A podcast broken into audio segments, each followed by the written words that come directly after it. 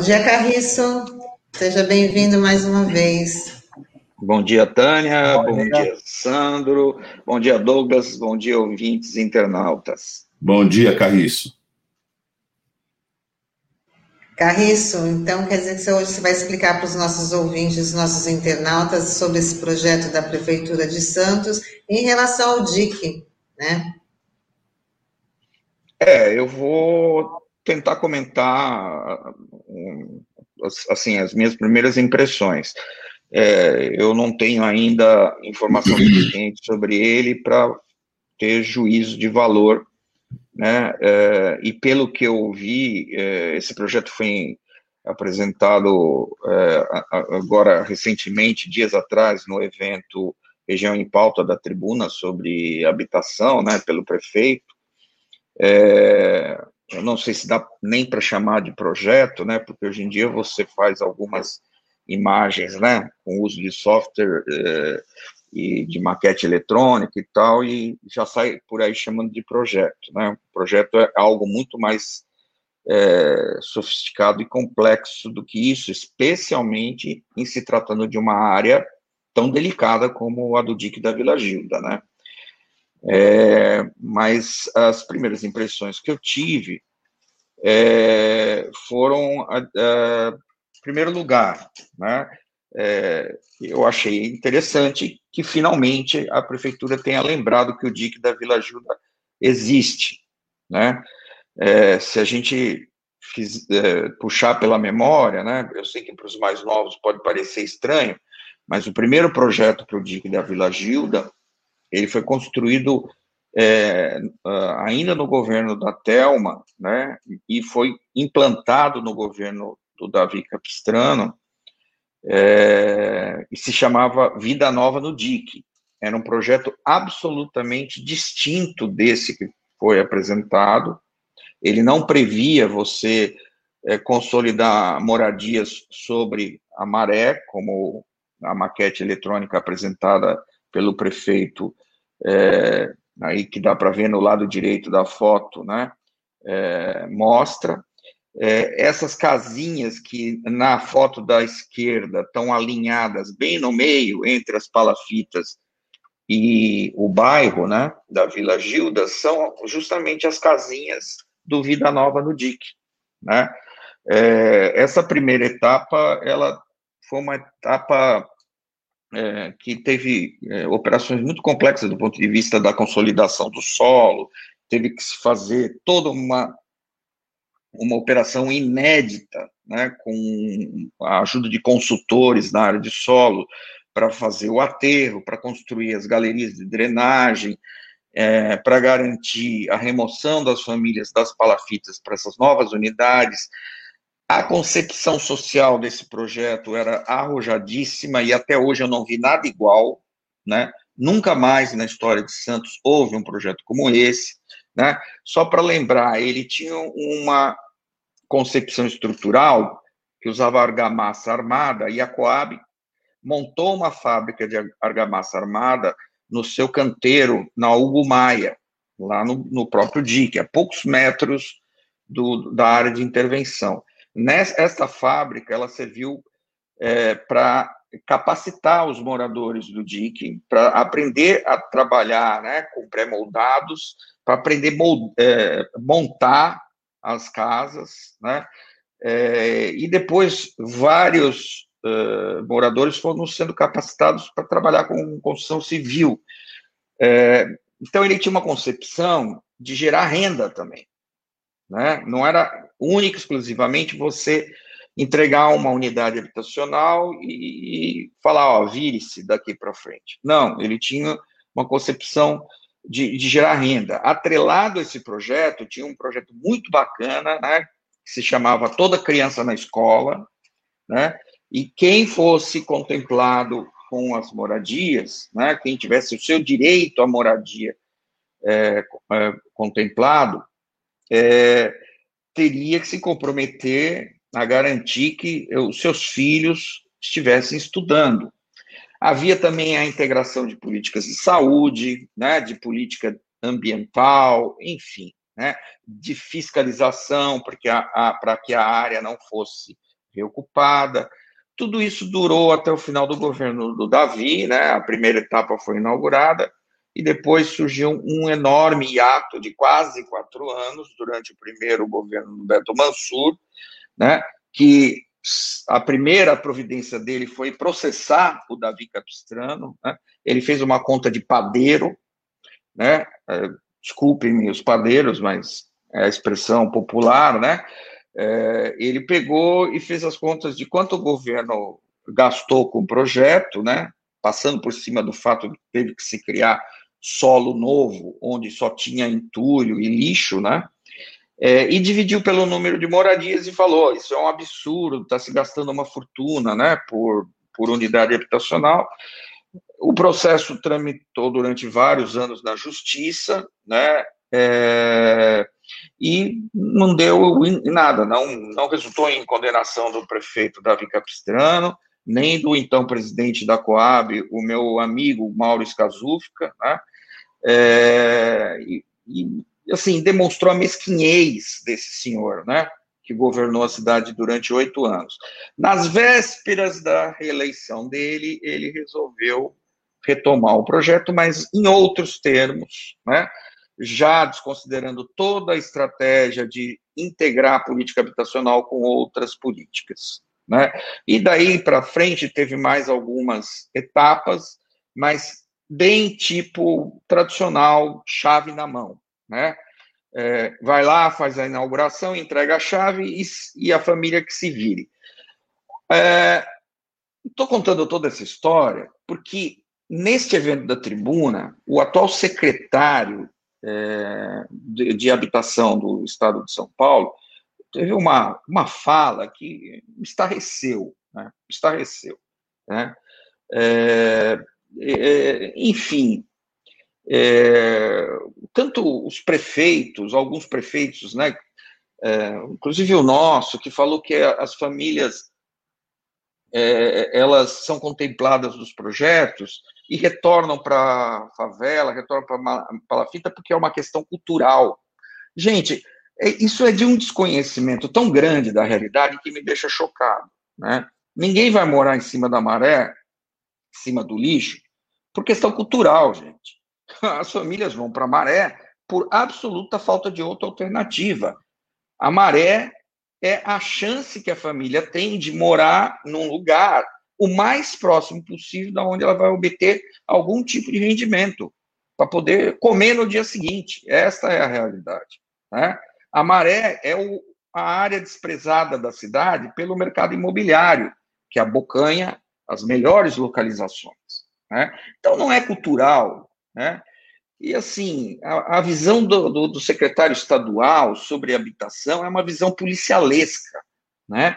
que me remonta ah, o início do século XX, quando o Guilherme Álvaro estava é, é, desadensando os cortiços da área central, incendiando os cortiços, expulsando a população é, de, é, operária da época para as periferias da cidade. Né? Toda a ocupação dos morros na área central, para baixo da Vila Macuco, para o Jabaquara e tal, se iniciou por conta do trabalho do nosso eminente médico, né, Guilherme Álvaro, que chefiou a, a polícia sanitária e expulsou a população de baixa renda da área central.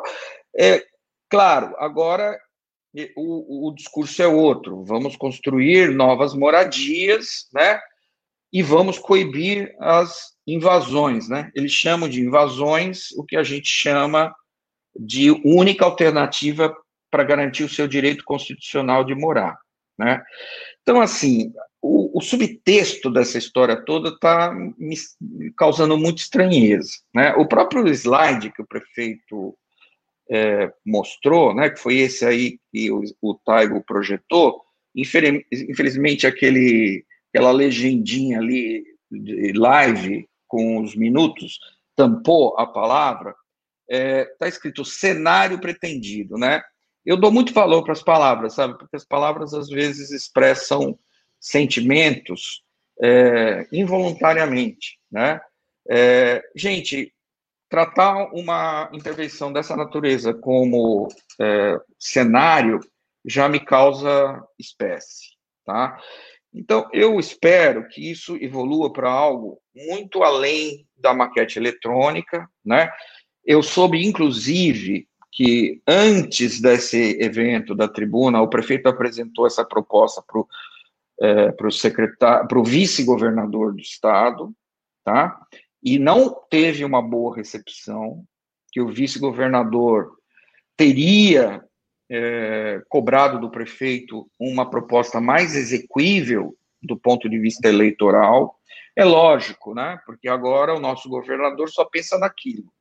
Né? Os próximos meses vão ser muito parecidos com aquela etapa, né? Vocês vão de lembrar em que o Serra queria se candidatar a presidente da República, e de fato se candidatou, e fez um reboliço gigantesco para remover famílias das cotas, nos bairros cotas, né, e criou aquele projeto Serra do Mar, o residencial Rubens Lara, lá no Cubatão no, e no Casqueiro, que, diga-se de passagem, é um belíssimo projeto da CDHU, do ponto de vista arquitetônico, foi o melhor projeto da CDHU na, na Baixada Santista em toda a sua história, né? No entanto, foi o único projeto nessa, desta qualidade da CDHU lamentavelmente, né? Ainda assim, com problemas sérios que eu espero que não se repitam nesse processo que se inicia agora, né? Que eu reputo como uma tentativa da prefeitura aproveitar o embalo do interesse eleitoral do atual governador para emplacar alguma coisa, né? É, no sentido de repetir esse, tipo de projeto que, mesmo com uma excelente qualidade arquitetônica, né, é, ele não tenha formas de sustentabilidade econômica das famílias incorporadas à concepção, né? Porque aí vai se repetir mais uma vez aquela história. A família ela é contemplada com a residência, ela vai ficar ali alguns anos, né? Ela não pagava a luz, não pagava a água, né? E de repente começa a ter uma série de despesas que vão consumir parte da sua renda, né? É, e quando ela sentir que não dá mais, ela vai vender por debaixo dos panos, né? O que a gente chama de contrato de gaveta, até porque a região metropolitana não tem um cadastro, lamentavelmente, né? Para cercar os casos de é, repetição de, de famílias que são contempladas em mais de um projeto. Enfim, é, é preciso apontar para um projeto que tem uma concepção muito parecida com aquele da, do Vida Nova do DIC, né? que integre todas as políticas públicas numa intervenção dessa natureza, né? e que seja algo mais do que propaganda eleitoral. Carriço, a Cidinha, que está nos acompanhando aqui, fez uma pergunta logo no começo, né, dizendo respeito à população, né? Pergunta ela: será que a população do DIC foi ouvida? É, a partir dessa pergunta da Cidinha, a gente queria te perguntar o seguinte: como é que fica a população em projetos dessa natureza? Né? Porque a gente não consegue é, pelo menos visualizar alguma consulta que tenha sido feita dessa forma.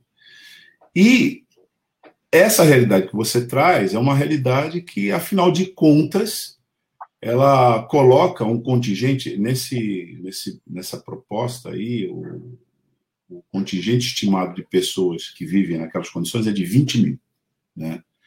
Então vamos adotar esse parâmetro aí que a prefeitura colocou. Coloca 20 mil pessoas na população de Santos praticamente meio por cento da população nessas condições. Essa prática de não ouvir, né, é, ela, Carriço, ela tem futuro, ela funciona, ela não vai resultar em violência, ainda que o projeto seja é, arquitetonicamente é, aceitável? Como é que fica isso? Olha, Douglas, é, é, é, essa questão levantada pela Cidinha é fundamental, Né? É, bom, em primeiro lugar, eu queria lembrar, nós não tivemos censo, não sabemos, a própria Cidinha mencionou isso, não sabemos se é 20 mil, se é 30 mil, se é 5 mil, enfim. Eu duvido que a prefeitura tenha usado uma metodologia assim segura para aferir a, o, o, real número de famílias que vivem nessa área. Duvido muito, até porque o último voo que se dispõe, mesmo que você for contar telhadinho de barraco na foto aérea, é, é, já é, é, já tem uns 7, 8 anos de idade. É, o caso é que o DIC da Vila Gilda, assim como outras favelas da Zona Noroeste, é classificado dentro da legislação urbanística de Santos como Zona Especial de Interesse Social, as conhecidas como ZEIS, né? As ZEIS foram criadas em 1992, no governo Telma de Souza, com dois objetivos principais: permitir a regularização fundiária de áreas né, de, de, de assentamentos precários, né, e garantir a ocupação de áreas subutilizadas ou não utilizadas, né, os famosos vazios urbanos, para projetos habitacionais. Né. Essas eram as principais, e isso funcionou muito bem durante muito tempo. Né? é, a Zona Noroeste e parte dos morros né, foram sacudidas por um, um, número muito expressivo de projetos habitacionais que só ocorreram graças à Lei de Zeis, de 1992, porque este é um zoneamento, ainda que especial, é um zoneamento que proíbe você dar outra destinação para aquele terreno que não seja habitação de interesse social, tá? E, é, no caso dos assentamentos precários, flexibiliza as normas urbanísticas para que você possa fazer um projeto urbanístico sem seguir com um, um elevado grau de exigência o regramento urbanístico da cidade, a ponto de inviabilizar a própria intervenção, né? E tinha uma coisa preciosa no caso das ex, que a gente chamava ex do tipo 1, né, que são justamente as ex em áreas de assentamentos precários, que eram as comissões de urbanização e legalização. Eu mesmo tive o, a oportunidade de coordenar algumas dessas comissões de urbanização e legalização. É, elas ainda existem, elas estão na lei, tá? Então é o seguinte: é, a Comissão de Urbanização e Legalização ela é composta por representantes dos moradores, né, eleitos em assembleias, né, representantes da prefeitura e dos outros órgãos municipais, tipo Coab, enfim, que são envolvidos com a intervenção. É, tem previsão de ter representante da OAB, né? É, a ideia era que a, a OAB, de certa forma, funcionasse como um, um, um, elemento para garantir a lisura de todo o projeto de reurbanização das áreas. Era, um, enfim, é uma arquitetura social muito sofisticada e que funcionou em muitos casos, né? Eu, uh, foram os melhores anos da minha vida em termos profissionais, uh, anos que eu frequentava quase que diariamente favela, sem nenhum receio de, de, de levar tiro, de bandido, sabe? É, era uma, é, a, a, nós tínhamos um, um, trato com a comunidade de absoluta confiança. A comunidade fazia o projeto, na verdade, né? Porque o desenho, gente, é uma expressão de um desejo, né? E que não pode sair da cabeça do arquiteto, do urbanista, é, unilateralmente. Né? Um projeto de intervenção numa área dessa, ele tem que ser é, pactuado com a, a, comunidade. Então, isso é o que garante a lei de Zeis. E isso não vem sendo cumprido há muitos anos em Santos. Há muitos anos. Né? É, eu tenho notícias aqui e ali que algumas dessas comissões é, foram reativadas, mas eu, sinceramente, eu não sei o que vem sendo discutido. Eu não sei se essa comissão de urbanização e legalização do DIC está funcionando, né, para responder objetivamente a, a pergunta da Cidinha. Mas, se a prefeitura enfiar goela abaixo qualquer projeto que seja, por mais lindo e arrojado que seja, com grife, né, de arquiteto é, de nível internacional, é, como o recém-falecido Jaime Lerner, né, é, mas não houver participação da população, ela estará cometendo uma ilegalidade. Carista. Isso é preciso que a sociedade saiba. É, só para complementar, e eu acho que com a, o anúncio desse projeto, eu acho que isso vai causar um problemaço aí para a prefeitura quando ficar pronto o conjunto Tancredo Neves, né? Porque certamente parte das famílias aqui de Santos vão para São Vicente, que é um território longe, né? Aliás, essa até um bastidor aqui, essa foi uma das poucas vezes que eu consegui tirar o ex-prefeito Papa do sério, numa coletiva que eu fiz essa pergunta, né? Eu falei, olha, como transferir essas famílias. Não, mas as pessoas estão acostumadas, porque muita, muitas famílias de, Santo, de Santos foram para São Vicente.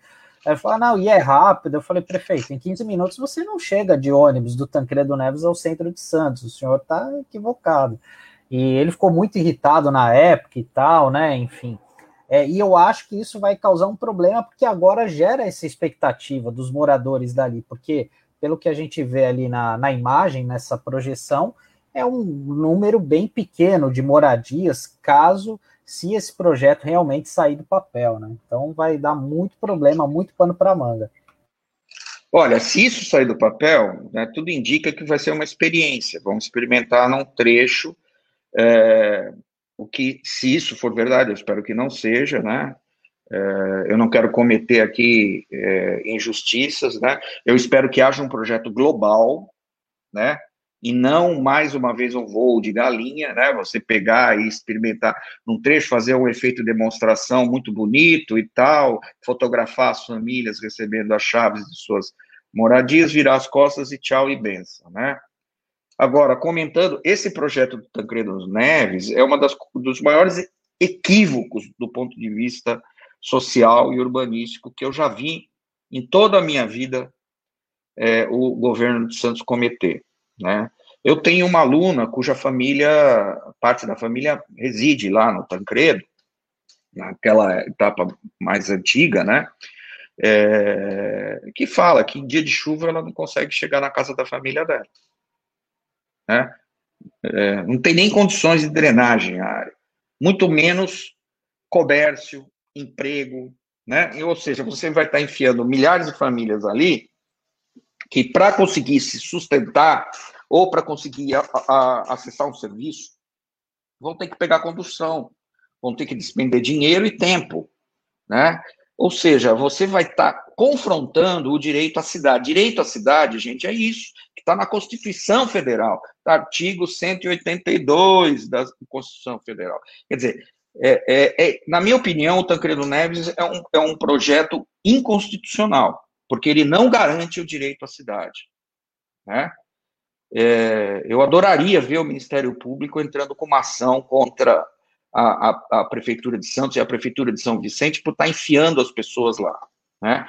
A menos que se criem é, é, condições né, de transformar aquilo em cidade, criando centralidade criar centralidade diz respeito a equipamentos urbanos, comércio, serviços, né, geração de emprego, coisa que está muito longe de acontecer ali. Né?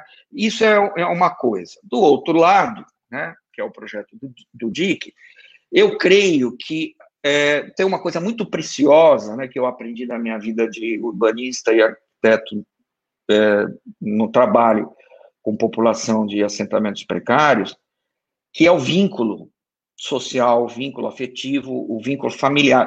Muitas famílias, gente, elas a única oportunidade que as mães têm de trabalhar é se deixar, seu, é deixar os seus filhos com algum parente que reside próximo, né? Ou algum conhecido, às vezes até as, a, as mães pagam, né, para algum conhecido, e isso é uma fonte de renda indireta, né, para a própria comunidade, né? É, na hora que você remove famílias para lugar distante, você rompe esse vínculo. Né? É, tem uma pesquisa muito interessante que eu, eu, eu vi uma vez lá no Rio de Janeiro, é, em que um, um grande urbanista carioca andou pesquisando justamente essa questão é, da escolha do local, né? É, e não tem nada de cultural, viu, seu prefeito? O, o, ele perguntava assim, olha, por que, que você prefere morar aqui na Rocinha do que morar mais para perto da praia e tal? É, a, a, resposta padrão é essa, porque a minha sogra mora aqui, ó.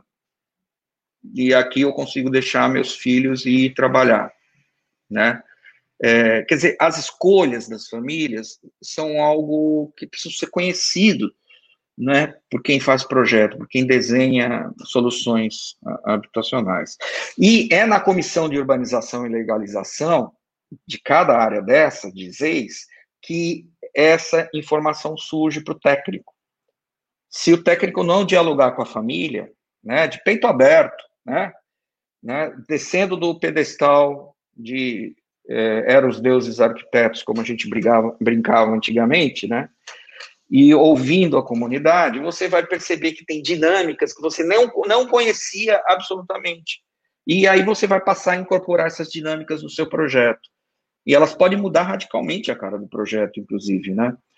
É, então, assim, é preciso ter muito cuidado com isso, ouvir bem as famílias e também pensar nas soluções técnicas que são complexas, né? Por exemplo, colocar famílias para morar em cima da maré e garantir saneamento, né?